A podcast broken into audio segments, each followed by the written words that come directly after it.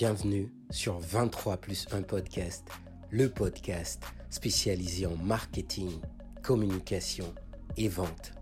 Que des entrevues percutantes pour inspirer et motiver.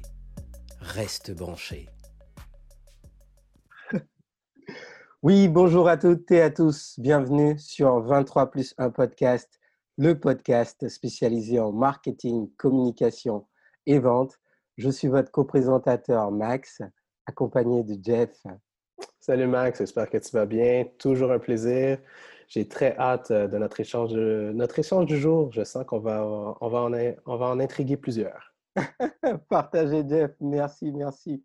Alors aujourd'hui, nous recevons euh, une professionnelle, une spécialiste des communications, une professionnelle qui a travaillé euh, dans le domaine de l'agroalimentaire, qui travaille aujourd'hui dans la logistique qui est une spécialiste des communications.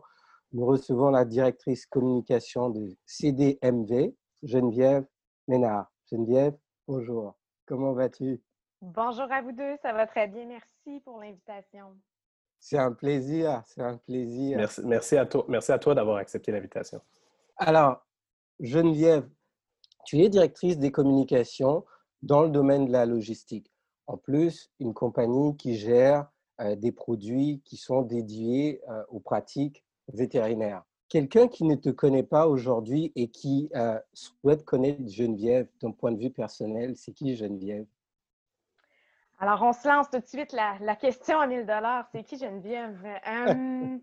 écoute, si je devais me décrire en quelques minutes à quelqu'un qui ne me connaît pas du tout, je crois que je commencerais par dire que ce qui me caractérise probablement, c'est le fait que je suis d'une curiosité sans borne. je veux tout voir, tout essayer, tout savoir, tout m'intéresse dans la vie.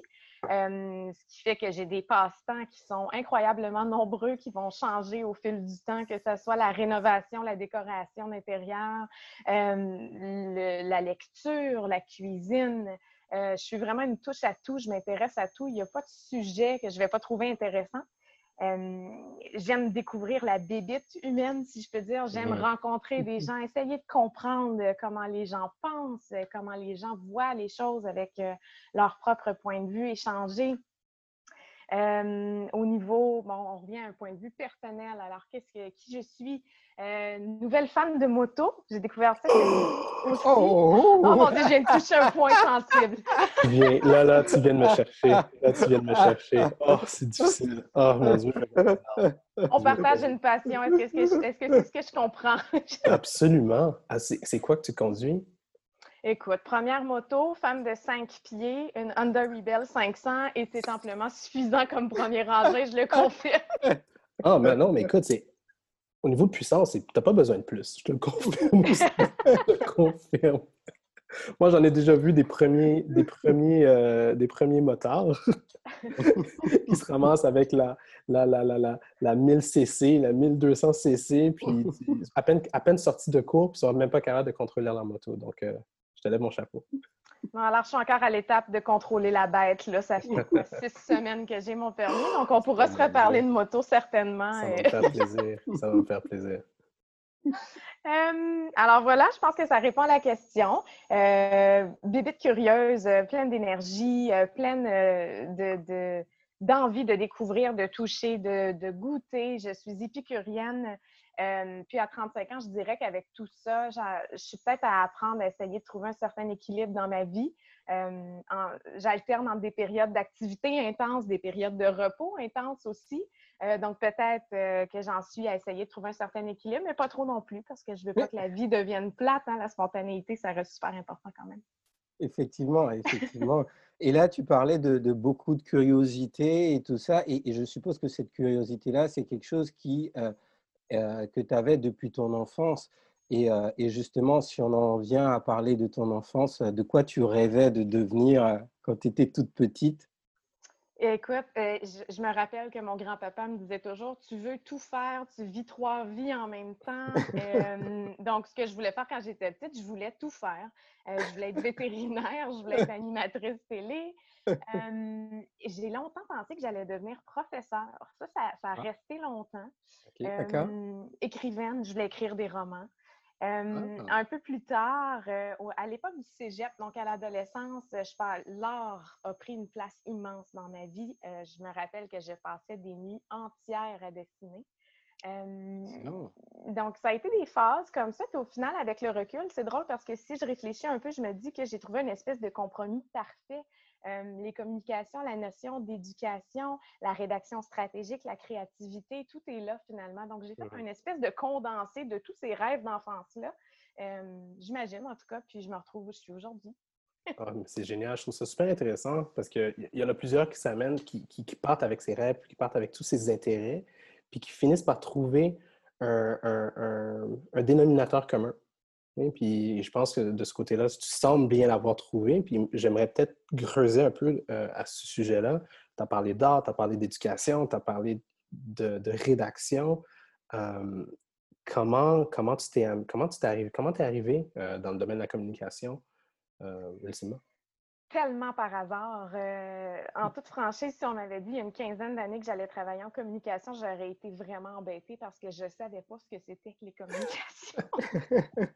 Euh, donc, euh, je me retrouve, j'ai début vingtaine, je me cherche un emploi, je ne sais pas trop ce que je veux faire et je tombe sur un descriptif post junior en communication qui demande des habiletés en rédaction donc, je, me reconnais là-dedans, qualité du français. Je me dis, ah, il me semble que ça, ça me parle. Donc, j'ai occupé mon premier emploi en com dans un poste de technicienne dans le milieu de la santé pendant la crise du H1N1.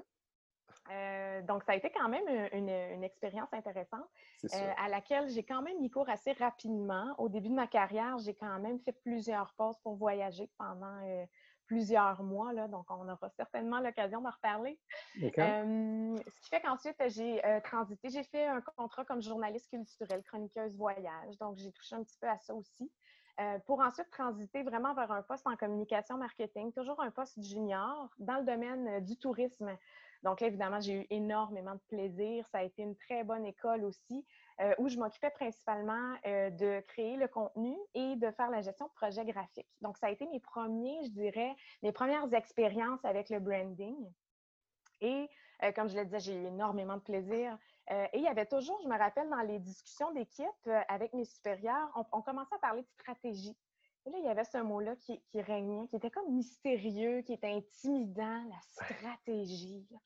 Ah, c'était comme intangible. J'arrivais pas à le définir, mais ça, m'intéressait beaucoup. Donc, peu à peu, j'ai cheminé là-dedans pour gagner suffisamment confiance et occuper plus tard un poste en communication marketing euh, dans l'agroalimentaire. Et euh, j'ai eu la chance de me retrouver dans une entreprise où tout était à bâtir au niveau du positionnement, de l'image de marque, de l'écosystème de communication. Mon mandat est allé jusqu'à créer des emballages qui se retrouvent sur les étalages des supermarchés. Euh, j'ai fait un peu de recherche et développement. Donc, euh, j'ai fait des erreurs aussi. J'ai appris énormément. j'ai eu la chance d'avoir un poste qui relevait directement du président. Donc, j'avais une belle latitude dans un bon carré de sable, je dirais j'avais le droit de faire des erreurs aussi. À condition que j'apprenne de mes erreurs, évidemment, ce que j'ai fait. Euh, euh, tout à fait. donc voilà, donc ça, ça a été, euh, je dirais, un, déclic. Je savais que j'étais dans le bon domaine, mais je crois que c'est le premier emploi où j'ai vraiment réalisé que j'étais sur mon X. Je me suis investie à 400% J'ai gagné beaucoup en confiance, en connaissance pour occuper finalement le poste que j'occupe aujourd'hui chez CDMV. Donc, euh, j'ai été embauchée en 2017 euh, comme conseillère en communication. Euh, encore là, un poste qui relevait de la présidente directement et où mon mandat dans la première année était de procéder au repositionnement et à la revitalisation de l'image de marque. suite à quoi, après un an, j'ai été promue au poste de directrice que j'occupe aujourd'hui. Alors, côté parcours, voilà le, le chemin parcouru. Écoute, je pense que c'est pas mal un beau chemin. on pourrait même en faire un schéma presque. Avec quelques zigzags, sûrement, oui. fun, justement, ces zigzags, parce que si je ne me trompe pas, tu as, porté, tu as, eu des postes où est-ce que tu as dû porter plusieurs chapeaux, excuse-moi, euh, pour différentes industries, différentes responsabilités, puis tu as un peu découvert le, le domaine. Euh, de, manière un peu de, manière un peu aléatoire. Puis ça qui t'a amené jusqu'à la, à dire ah, ben, peut-être la, la stratégie, c'est quelque chose qui, qui, qui, qui, va être porteur puis qui t'intéresse plus. Hein. Oui, au fil du temps, c'est que la stratégie est venue balancer le côté créatif. Donc aujourd'hui, c'est une espèce d'alliage. là. Euh, puis je vois pas comment, dans, un département de communication, un pourrait être absent finalement. C'est une équation qui est très importante. Donc c'est un peu comme un, je pourrais me comparer peut-être à un chef d'orchestre, c'est-à-dire que je touche à tout, je m'assure que tous ces morceaux-là jouent en pleine symphonie, que tout soit en bonne concordance. Exactement, voilà. Donc euh, je, je m'assure que tout fonctionne finalement. J'adore. Excellent, excellent. Et, justement, euh, je pense que euh, dans tout ce parcours-là, avec ces belles expériences-là, tu as réalisé des choses euh, avec brio. Est-ce que tu peux nous partager quelque chose qui t'a le, qui du moins t'a fait le plus plaisir, en tout cas où tu as tiré une vraie satisfaction, une joie après sa réalisation en te disant oui, j'y suis arrivé. Euh, mais en fait, je mentionnais que euh, à mon arrivée chez CDMV, il y a environ trois ans, euh, mon mandat, c'était le repositionnement de l'entreprise. c'est un projet dont je suis toujours très fière aujourd'hui.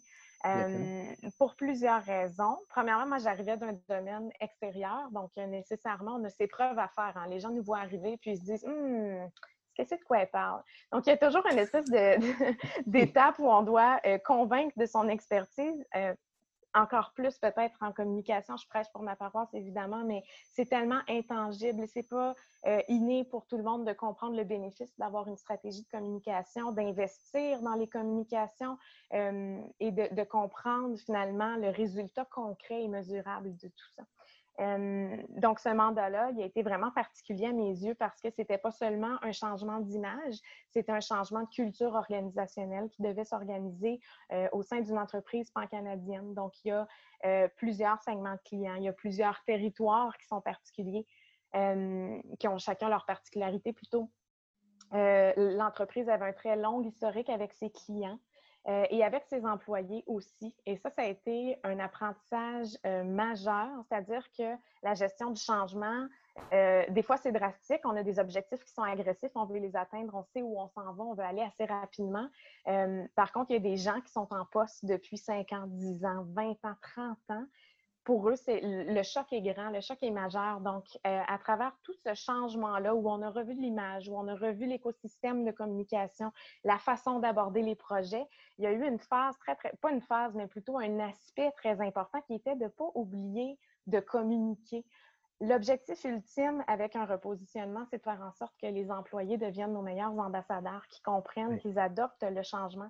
Si on, a beau avoir la plus belle image, les plus beaux résultats sur les médias sociaux, ultimement, si les employés ne sont pas les premiers à en être fiers, à l'adopter et à projeter ce message-là, c'est qu'on n'a pas réussi.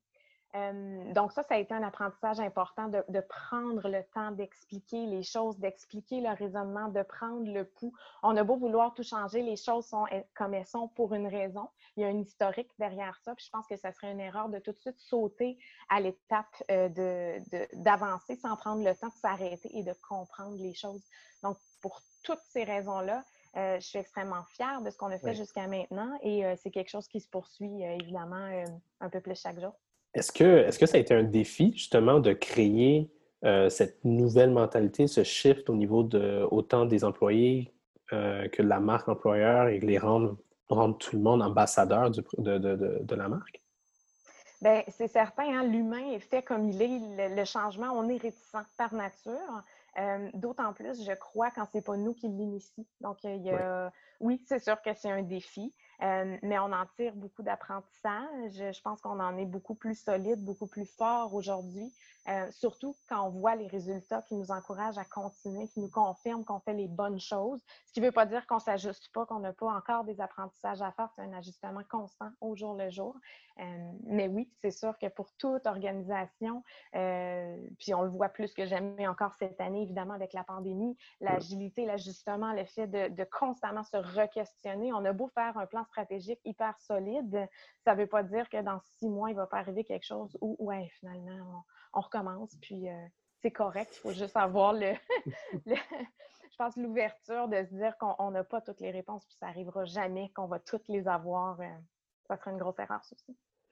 Sans mettre, euh, en tout cas, chose certaine, tu sembles vraiment être une personne vraiment dévouée, puis vraiment, merci, vraiment une personne dévouée, puis vraiment centrée sur ses objectifs.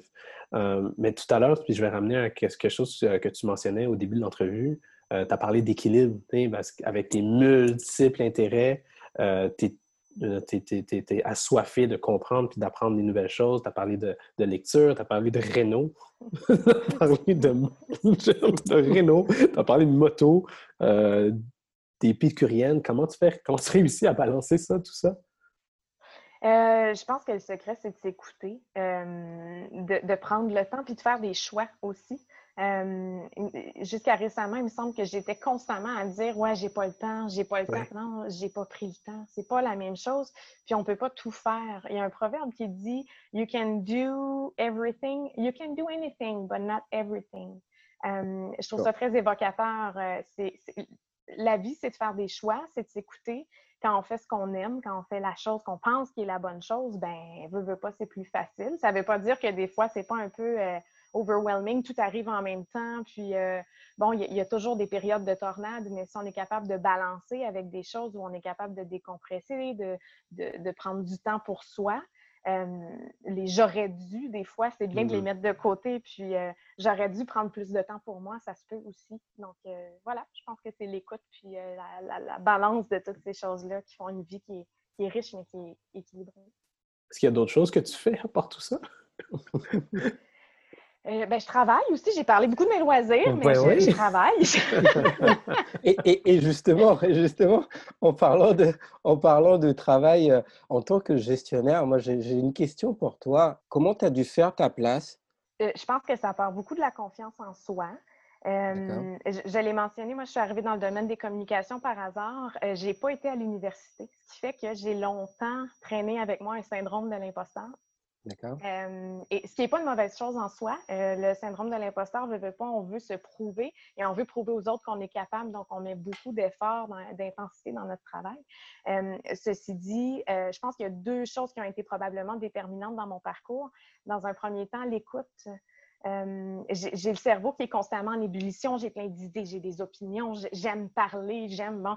Euh, mais il reste que pour avoir une bonne idée qui va apporter les résultats escomptés, il faut qu'elle soit liée à un besoin. Donc, si on ne prend pas le temps de comprendre le besoin, d'aller au-delà, euh, une bonne idée, ça reste pas grand-chose finalement. donc, d'apprendre à écouter les gens, ça a été une chose très, très, très importante et déterminante.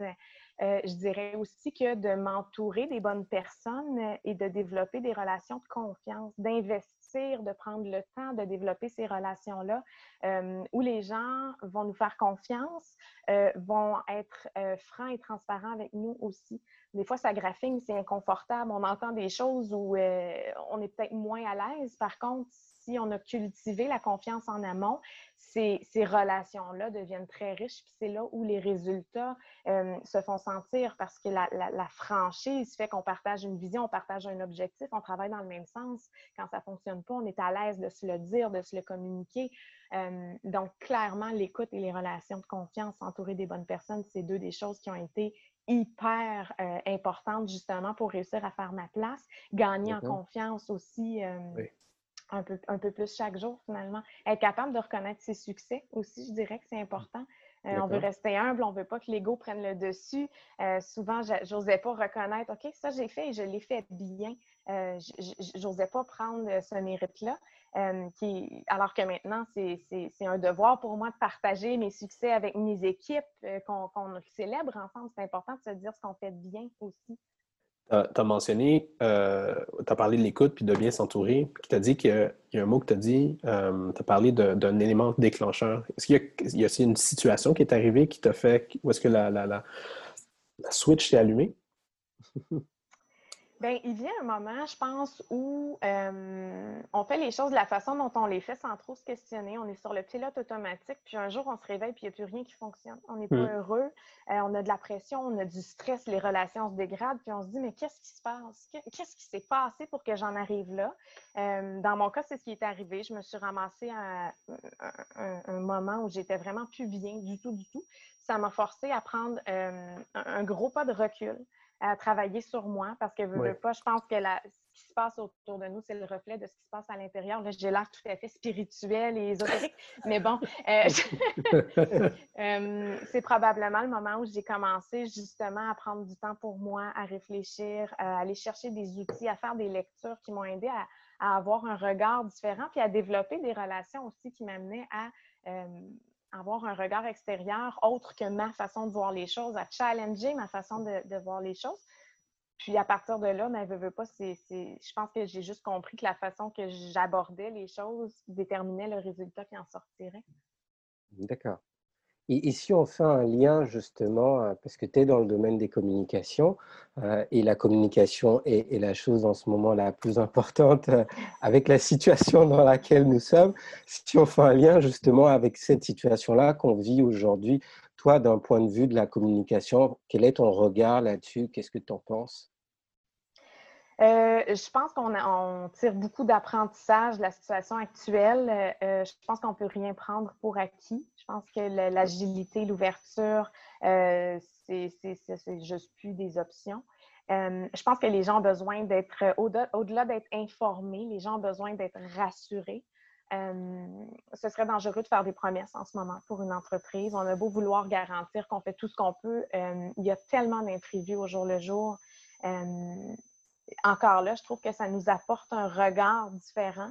Euh, puis je reviens à l'écoute, finalement, de prendre le pouls, d'écouter. Euh, c'est la clé pour être capable de déterminer euh, la meilleure approche en communication. Puis il n'y a jamais de certitude. Donc, c'est d'avoir l'humilité, des fois, de dire OK, je me suis trompée, je suis désolée et de se reprendre. Voilà. Et, tu parles de, tu parles d'humilité. Moi, c'est quelque chose qui me, c'est un sujet qui me passionne, euh, qui me passionne énormément. Selon toi, c'est quoi les éléments qui peuvent euh, euh, emmener quelqu'un à avoir de l'humilité, tout simplement?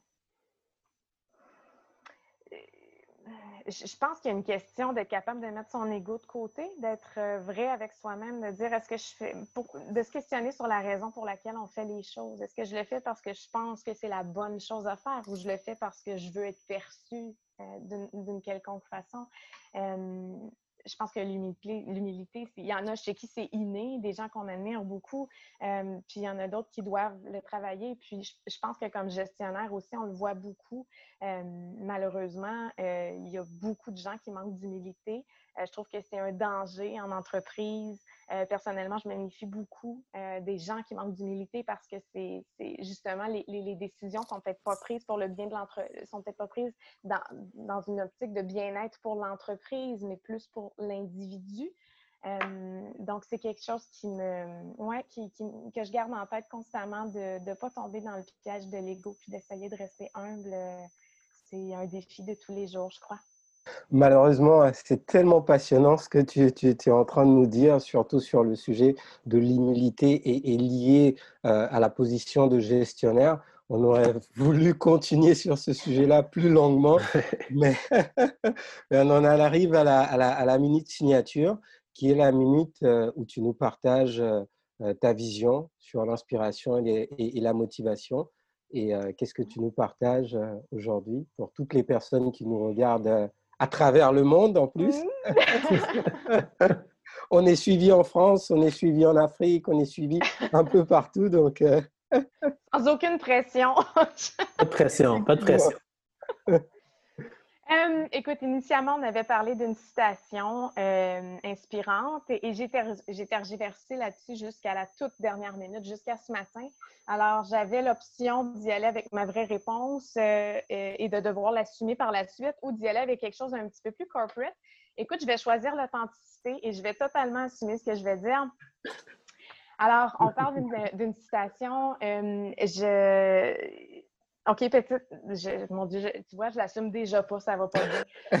on, est avec, on est avec toi, on est avec toi. On est avec toi. Allez, on te soutient. Allez, on y va.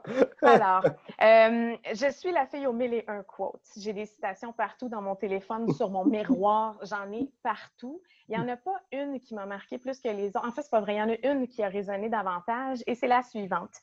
Euh, j'étais dans un moment, je vais faire une mise en contexte Vas-y. quand même. Vas-y. Euh, j'étais dans un moment euh, de stress particulièrement intense, un moment où je doutais beaucoup également. Et il y a cette petite image-là qui est apparue, qui est un- une photo du ciel.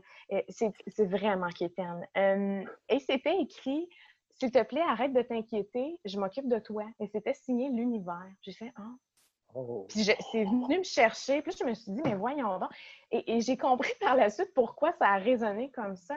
En fait, je pense que euh, tout revient à dire on- n'a pas le contrôle sur ce qui, ce qui se passe à l'extérieur. Par contre, on garde le contrôle sur ce qui se passe à l'intérieur.